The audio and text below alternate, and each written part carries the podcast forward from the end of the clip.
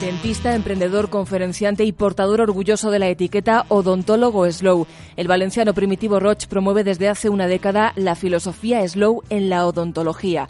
Su red de clínicas, una treintena en toda España, busca generar valor a través de la excelencia del servicio al cliente, la cercanía, la confianza y la calidad del tiempo dedicado. Por ese modo de hacer, llevado a la gestión empresarial, le vamos a preguntar hoy en Forbes People.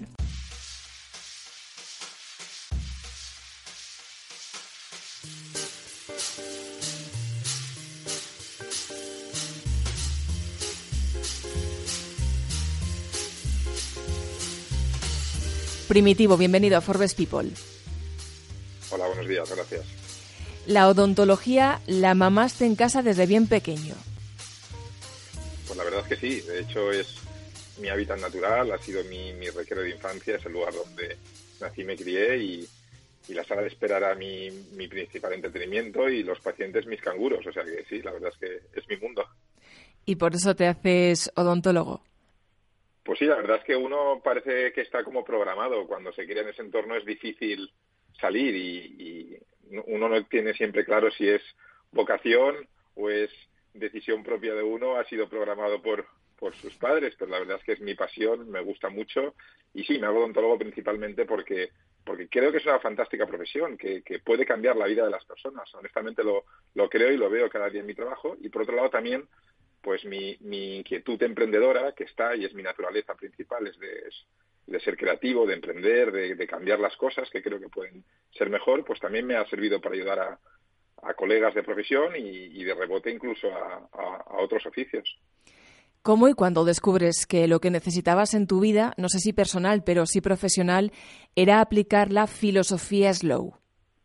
Pues la verdad es que de siempre, yo siempre he hablado de, vivir y de, y, de, practicar mi oficio a fuego lento. Siempre he inculcado valores que son propios del movimiento slow y que yo desconocía, incluso no era, no estaba al día y al corriente de que existía tal, tal movimiento en otros sectores. Y fue un, un día un, un, amigo, un compañero, un antiguo alumno de Pontevedra, se llama Ángel Lorenzo, el doctor Ángel Lorenzo, que, que me dijo, tú lo que hablas es la odontología aplicada al movimiento slow. Entonces descubrí un mundo que lógicamente pues amplió nuestra creatividad, nuestra inspiración y también nuestra investigación. Y empezamos a hacer estudios encaminados hacia, hacia convertir esta filosofía slow en una metodología que pudiera ser replicable, estandarizada y aplicada de forma un poco más científica por, por más profesionales. Y, fue un antes y un después en mi vida y creo que de todo aquel en el que se adentra en esta forma de entender en mi caso la odontología, pero me atrevería a decir que cualquier oficio, como la moda, eh, la hostelería, la gastronomía, la agricultura, la educación, en, en cualquier eh, tipo de, profesión y de actividad podemos inculcar valores y metodologías low. Como dices, el movimiento es transversal, se aplica a muy diversos ámbitos. Tú lo haces aplicándolo a la odontología. Sí, a ver, me vas a permitir que, intente, sin ánimo de, ser crítico con, la sociedad ni mucho menos, pero me niego a aceptar que el cliché de el dentista es un lugar al que no debes de ir o que hace daño o que, o que da miedo. me niego rotundamente porque no se ajusta a la realidad de, los tiempos actuales. Y nosotros, pues a través de la odontología lo entendemos que de alguna forma eh, cambiamos la experiencia de ir al dentista. Y, también cuidamos más del profesional que, que antepone la calidad por encima de la cantidad, que hace de la calma y del control pues la mejor estrategia, pues aunque suene un poco paradójico, para correr hacia el éxito y llegar antes. Y, de verdad que entendemos que cuando alguien quiere hacer las cosas bien, cuando quiere cuidar hasta el último detalle, cuando apuesta por la excelencia, las prisas, el estrés y el caos no son buenos compañeros. Hay que introducir calma, control, ciencia, y entonces es cuando la pasión multiplica todo eso y hace que, que podamos satisfacer a los pacientes, que, al fin y al cabo es, el requisito principal de, de, cualquier clínica y de cualquier actividad profesional. Es curioso cómo empleas la palabra calma, en ningún momento has utilizado la palabra lento, lentitud, porque aunque slow se traduce al español como lento, el movimiento slow no quiere decir necesariamente que haya que ir más lento. Lo que promueve es precisamente tomar el control del tiempo en lugar de someterse a él.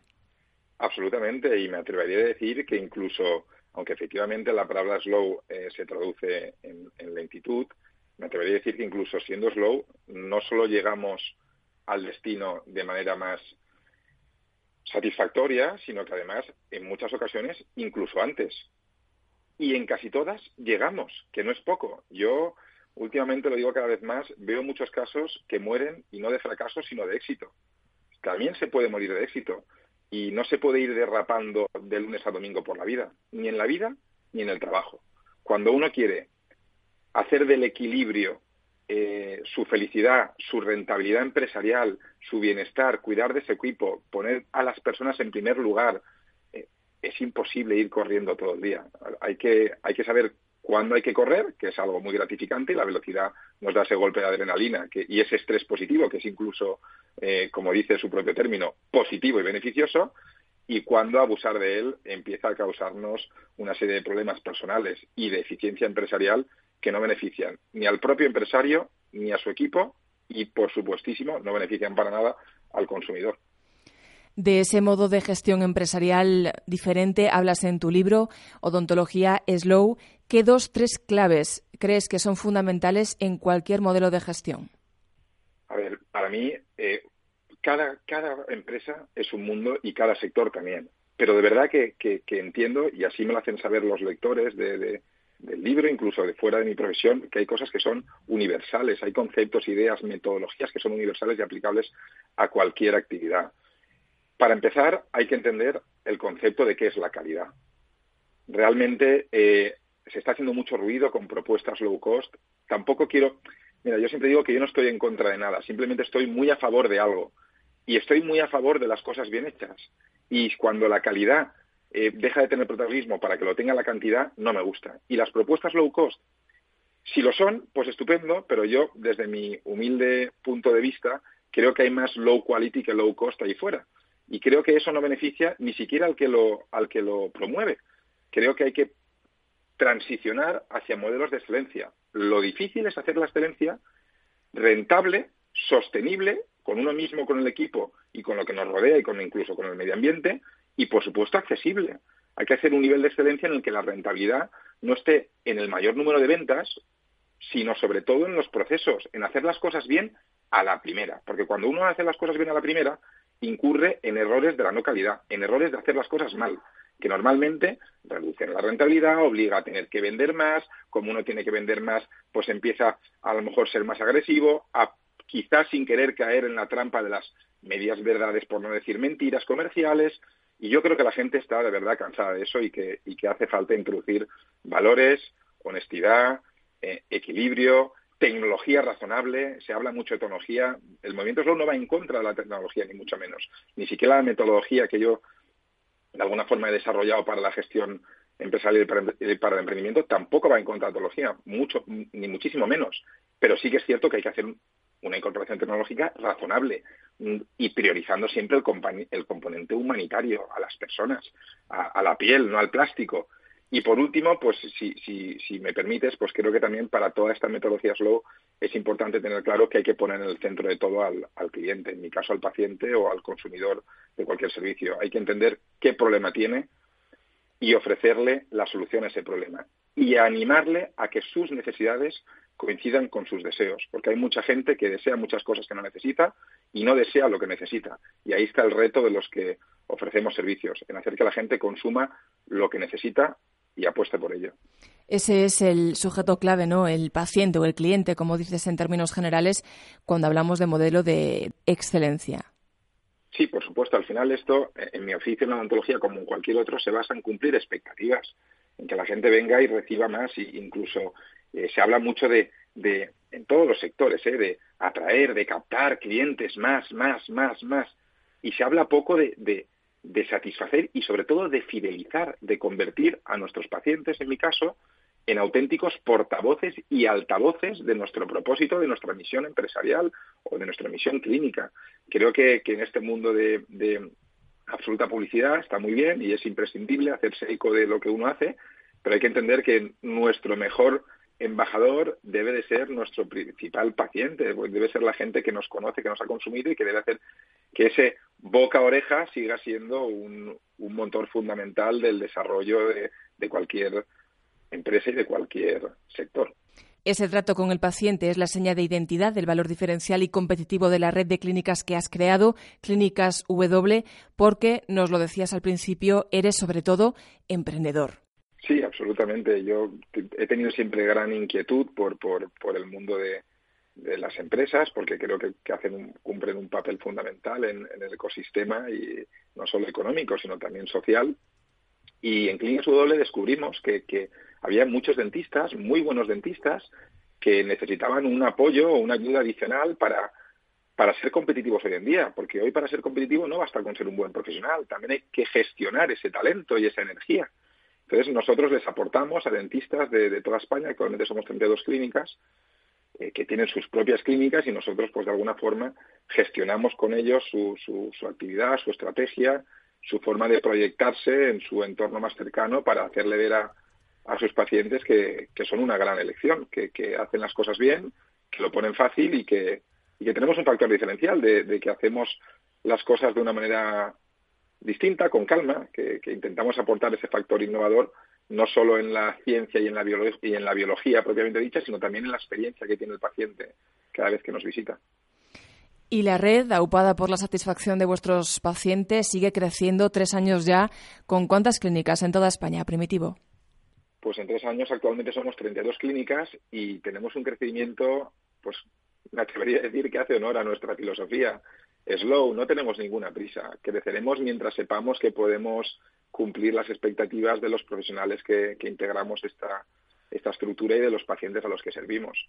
Iremos más rápido mientras siempre y cuando ese, ese crecimiento no aporte caos a nuestra organización. Al final, como decía antes y como ya nos adentró, eh, quizá creo que es recomendable que la gente lea. Has dicho antes que yo tengo un libro y, es verdad, pero también hay otro libro que es de, de un autor que se llama Carlo Noré, que se llama El elogio de la lentitud. Él fue quizá o más bien con toda seguridad quien, quien, quien puso en boca de todos el movimiento slow de manera transversal, nos hizo ver eh, que, existían otro tipo de corrientes y, luego pues nos inspiró a muchos, entre, entre todos nosotros, a mí mismo, y pues como te decía antes fue mi, mi gran necesidad de, convertir esa filosofía en, una metodología. Yo entiendo que como mi mente científica, como profesor sanitario que soy, no me valen solo las filosofías, necesitaba también encontrar ciertos protocolos o procedimientos que pudieran permitir que esto se hiciera realidad en el día a día.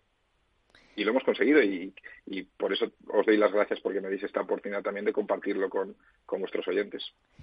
Dentista, emprendedor y también conferenciante, una labor que te ha llevado incluso hasta la Universidad de Harvard. ¿Cómo ha sido la experiencia? Pues la verdad es que yo le doy menos importancia que creo que, los demás a este tipo de, logros o de hitos.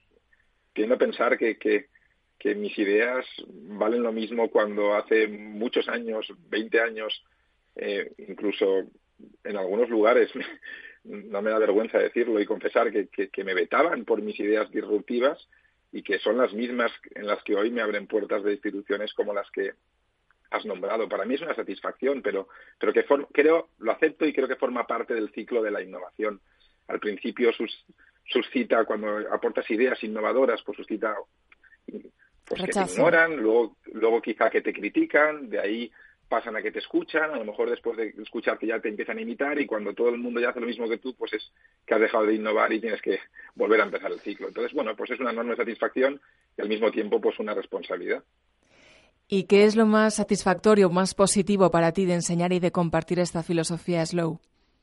Sin duda alguna, lo que tú mismo has nombrado en, en, la pregunta, el hecho de compartir. Yo siempre he pensado que cuando uno tiene una buena idea, lo que tiene que hacer es correr y contarla y ponerla en el mundo y hacerla realidad. Creo que hay mucha gente que tiene muy buenas ideas, pero son muchos menos los que los que las ejecutan y aún todavía menos los que las ejecutan con la generosidad de entender que si de verdad permite hacer un mundo mejor, lo que tienes que hacer es permitir que otros la incorporen a, sus, actividades y entender que, que, que, la competencia no es el problema. el problema fundamental para mí es la incompetencia de aquellos que no están a la altura.